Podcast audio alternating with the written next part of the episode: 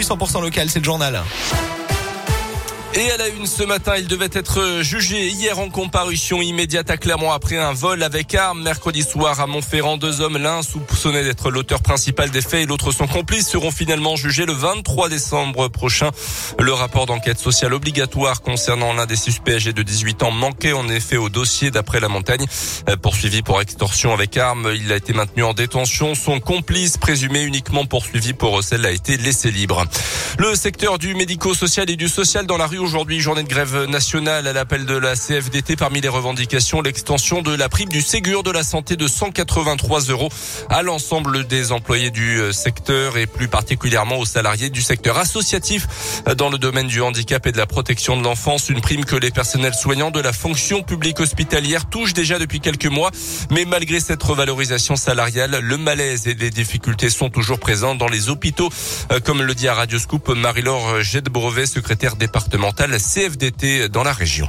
Aujourd'hui, nous sommes, même avec la revalorisation salariale, nous avons une grande difficulté euh, de recrutement dans les établissements. Nous avons des fermetures de lits et avec la cinquième vague qui se profile, nous sommes très inquiets euh, de l'accueil en fait euh, qui pourrait être fait pour les usagers. L'état constant aujourd'hui en fait des professionnels, c'est qu'ils sont fatigués, épuisés. La revalorisation salariale ne fera pas tout. Il y a une vraie nécessité à travailler aussi sur la qualité de vie au travail, permettre d'avoir des repos pour euh, se ressourcer. Aujourd'hui, on est dans un secteur qui est encore et toujours en grande difficulté. Aucun rassemblement n'est prévu aujourd'hui en Auvergne en raison du contexte sanitaire. Les agents vont interpeller les élus et le Premier ministre avec un système de cartes à envoyer au Père Noël pour exprimer leurs demandes et leurs revendications.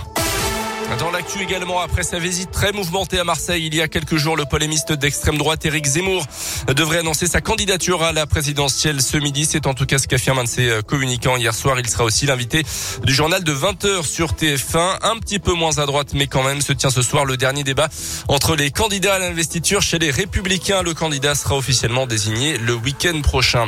À retenir également l'entrée au Panthéon aujourd'hui de Joséphine Baker, première femme noire à prendre place parmi les grands hommes et les grandes femmes honorées par la France.